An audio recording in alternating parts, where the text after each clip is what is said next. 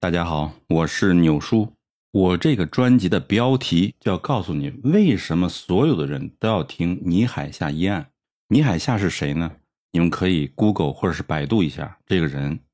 简单的说，他就是一个非常优秀的一个中医。那你听到这儿，肯定说：“哎呀，我根本不相信中医，中医是养生的，不是治病的。”其实呢，原来呢，在没有了解中医之前呢，我也是这样的一个印象。现实的中医疗效呢，也是这种状况，就是大部分中医是解决不了一个不治之症的。但是你听了倪海厦的医案，你就完全颠覆了对中医的认知。在他的医案里头，你做自己的分析。我始终有一个逻辑，就是说，如果说你盼望着某种方法让你活到五百岁。这个是有困难的，因为没有先例。但是你活到九十岁，活到一百岁，是不是有可能？抓住了长寿的一个特点，健康的活到一百岁，甚至一百五十岁都是可能的。扩展到疾病，比如晚期癌症，或是其他的不治之症，那么中医有没有治好的例子？如果有，就说明它是有可能治好的。你没治好，是你没有找到正确的方法。一旦找到了方法，你的效果是立竿见影，药到病除。我有时候刷视频的时候，经常有一些患者在西医无能为力的情况下寻找中医，找了几个中医，吃了几副药不管用，就认为中医无用，人都陷入了绝望状态。每当这个的时候，我都特别的为患者难过。那么，怎么解决这个问题呢？作为一个普通人。如果你了解一些中医的基础理论，比如五行理论、八纲辩证，还有一些基本草药的基本性能，那么即使你不是个中医，你也能够判断出谁是好中医，谁是坏中医。你甚至可以给自己治病。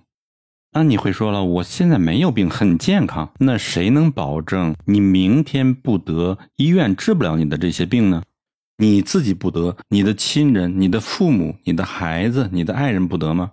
如果你拥有中医的基本知识，你就有了自信和良好的判断力，也给你的亲人一个希望。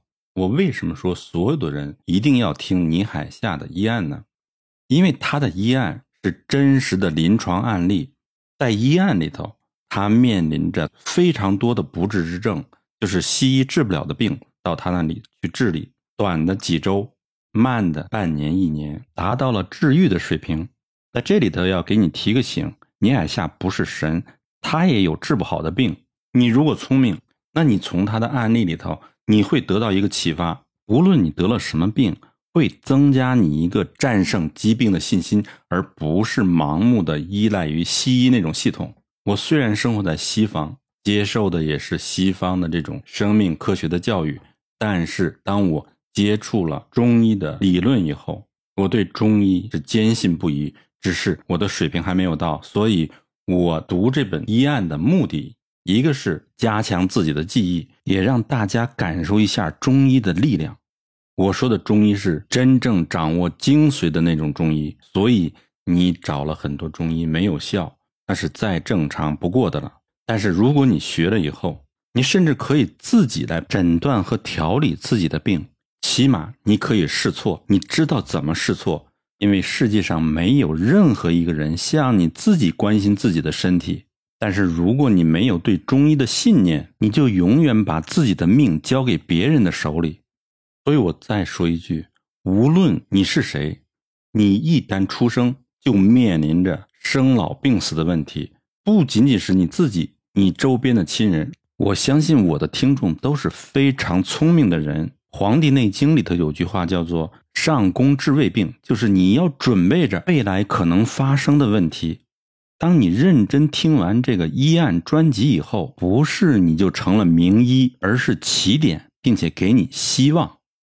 话不多说了，为了你自己的健康，以及你的挚爱、你的家庭、你的父母、你的好友，去好好认真听听倪海厦的医案吧。